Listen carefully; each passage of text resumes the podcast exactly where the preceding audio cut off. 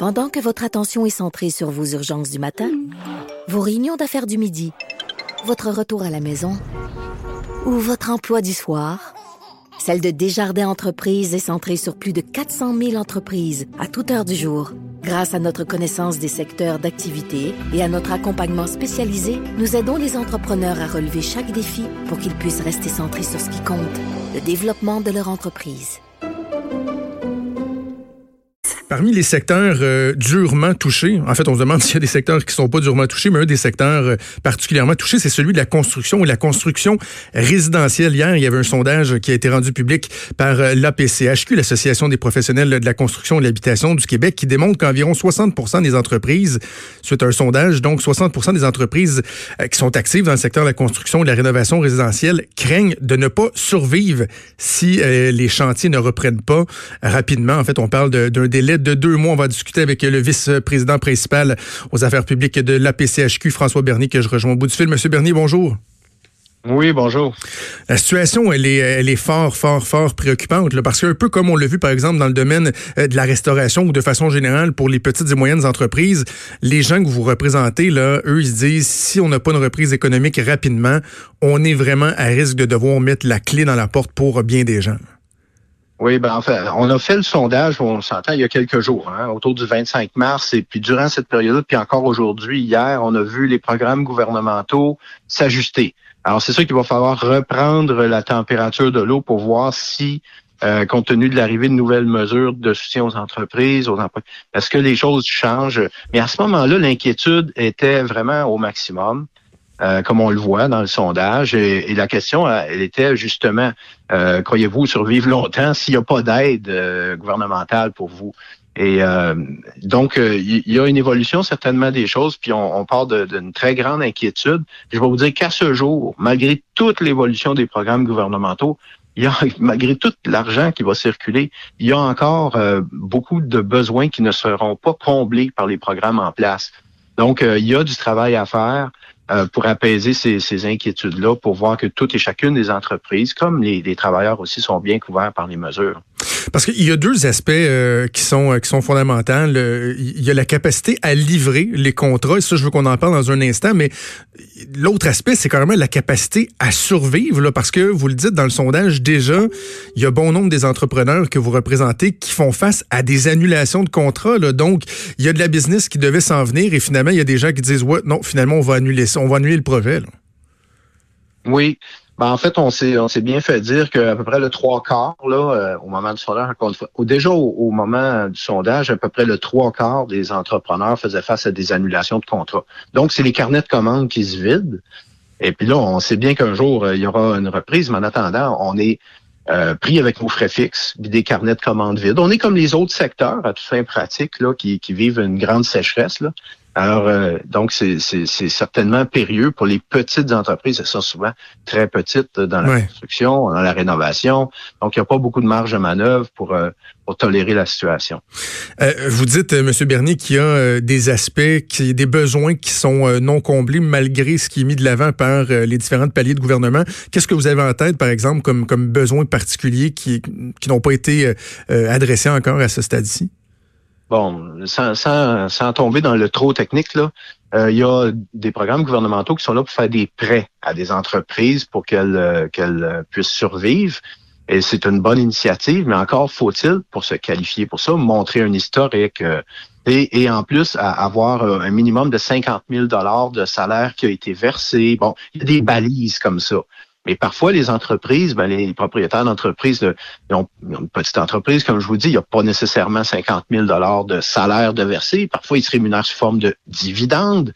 Euh, la structure qu'on a souvent dans l'industrie de la construction, structure d'affaires, fait que, ben, tiens, on se rend compte qu'on n'est pas éligible à tel programme. Même chose de, pour l'autre mesure de soutien mm-hmm. euh, au, au, salaire. Il faut encore avoir versé justement 5 000 de salaire. encore une fois, je vous redis la même chose. Si on ne s'est pas rémunéré par un salaire, mais plutôt par un dividende, il semble bien qu'on est exclu. Fait que plusieurs petites entreprises, puis c'est pas unique à la construction, là, ça peut être, euh, je sais pas moi, euh, le comptable du coin, là, ils ont ces structures-là, puis ils sont de facto exclus des aides gouvernementales à ce jour. Alors, ils sont là, puis c'est ça qu'ils nous disaient dans le sondage. Je, je, suis inquiet. Qu'est-ce qu'il y a pour moi là-dedans pour m'aider à survivre? Hmm. Et parfois, on cherche encore la solution. Là. Je suis curieux de vous entendre sur euh, la pertinence euh, des mesures euh, mises en place au niveau des restrictions, au niveau de l'arrêt des travaux, parce que la plupart des, gens qui ont parlé disent ben on comprend ce que le gouvernement fait, on appuie le gouvernement, mais en même temps, on veut avoir des solutions aux, aux, problèmes qui sont qui sont les nôtres. Dans le cas de la rénovation, la construction résidentielle, est-ce que vous êtes d'avis qu'il y aurait eu moyen, euh, euh, en respectant certaines règles, de continuer euh, dans une certaine mesure les travaux? Parce que, tu sais, on pense aux grands chantiers qui ont été arrêtés où les jeunes nous disaient dans le milieu de la construction, regardez, c'est impossible de respecter la distanciation, les deux mètres, le partage des outils, etc. Mais je me fais l'image de la construction résidentielle comme étant plus restreinte, si, on veut, au niveau de la mobilisation des ressources humaines. Donc, vous en êtes où sur, sur l'appréciation des mesures euh, mises l'avant par le gouvernement? Ben, quand le gouvernement a fait le choix, a pris la décision de dire on ferme certaines activités comme la construction, on n'a pas vraiment le choix que de, premièrement, de respecter ça et euh, d'apprécier ça euh, à, une échelle supérieure, là, dire pour le bien public, là, on nous demande de, se mettre de côté, puis on va le faire. Maintenant, effectivement, ça nous fait tous réfléchir à quel genre de mesures on doit prendre pour être au moins en bonne position pour reprendre nos activités du mieux possible.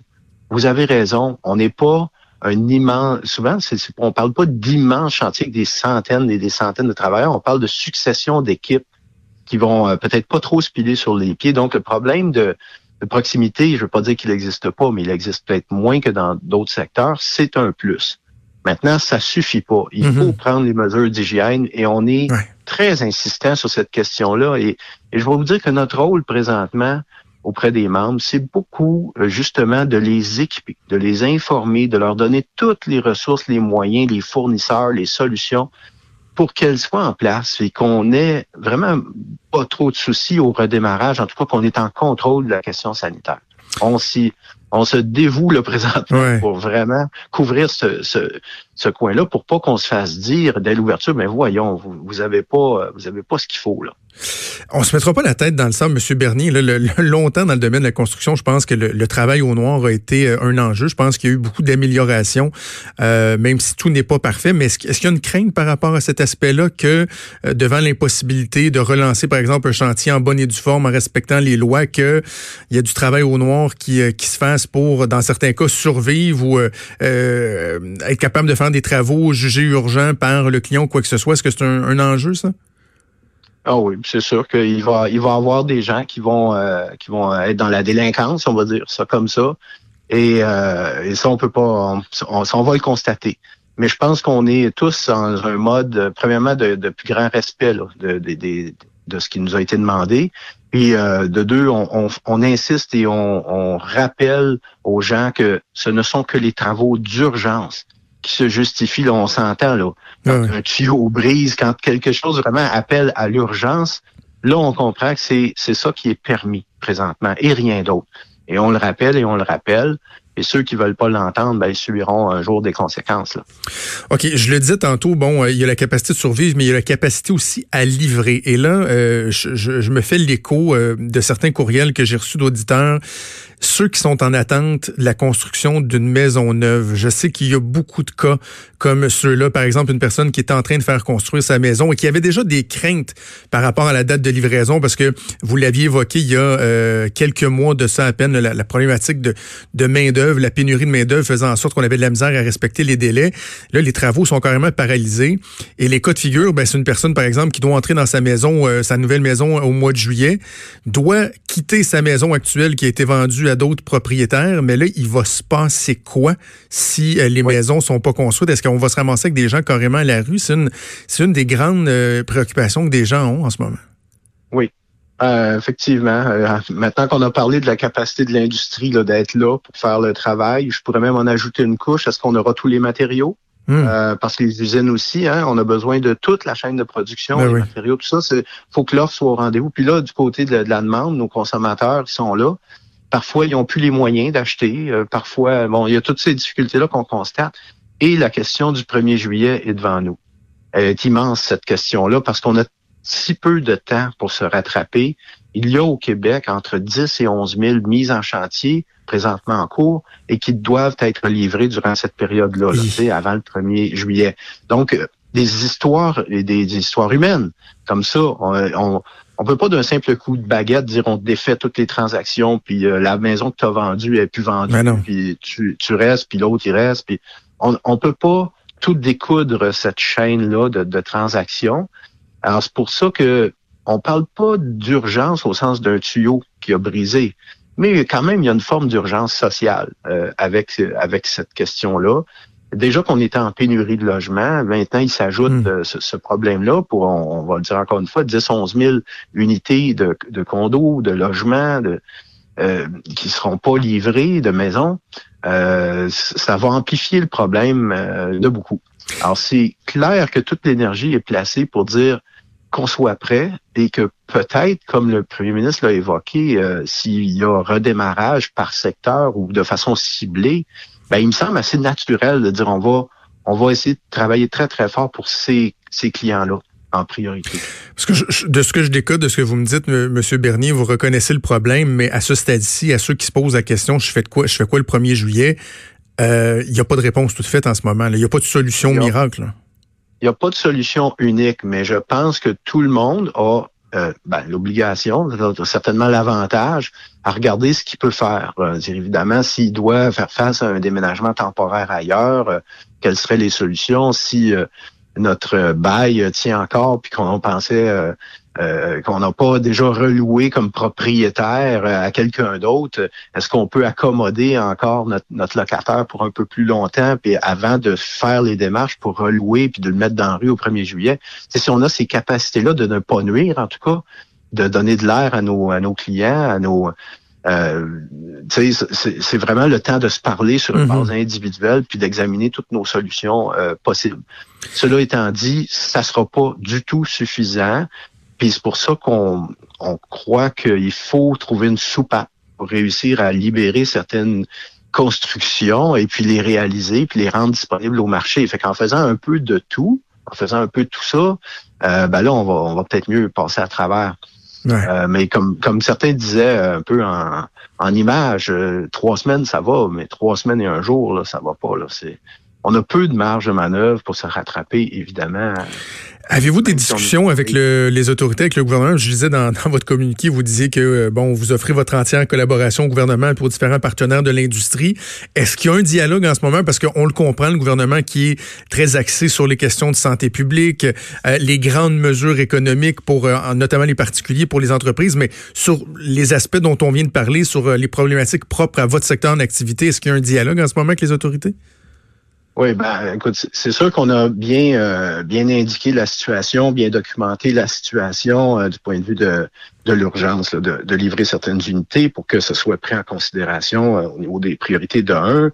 De deux, on parle avec les syndicats, on parle avec le ministère du Travail, puis tout ça pour essayer de, puis avec la CNESST, puis les, pour voir justement à préparer le terrain du mieux possible pour, pour la reprise. Donc, il y a beaucoup de il y a beaucoup de collaboration finalement. Les gens ne veulent pas veulent pas euh, rester inactifs pendant si longtemps. Puis on est tous conscients qu'on peut pas attendre que le virus soit disparu de la planète pour reprendre. Alors, il faut trouver quelque chose qui est acceptable à un moment donné. Et par-dessus tout ça, il faut que le gouvernement ait pris contrôle sur la situation dans l'ensemble de la société. Puis ça, on doit un peu accepter ce, grand jugement-là qui, est important d'abord et avant tout. Est-ce qu'ils sont, satisfaits en santé publique de, de, l'état général de la situation? Ensuite, ensuite je pense que euh, en tout cas, le travail se fait, la volonté là de prendre le travail dans notre secteur euh, au, plus vite. Là. Encore une fois, particulièrement pour des clients hyper sensibles comme nos clients du 1er juillet. Bon, on va suivre ça de près. François Bernier, vice-président principal aux affaires publiques pour la PCHQ. Merci beaucoup. Nous avons reparlé. Bonne chance pour la suite. Merci. Bonjour. Merci. Au revoir. Vous écoutez Franchement.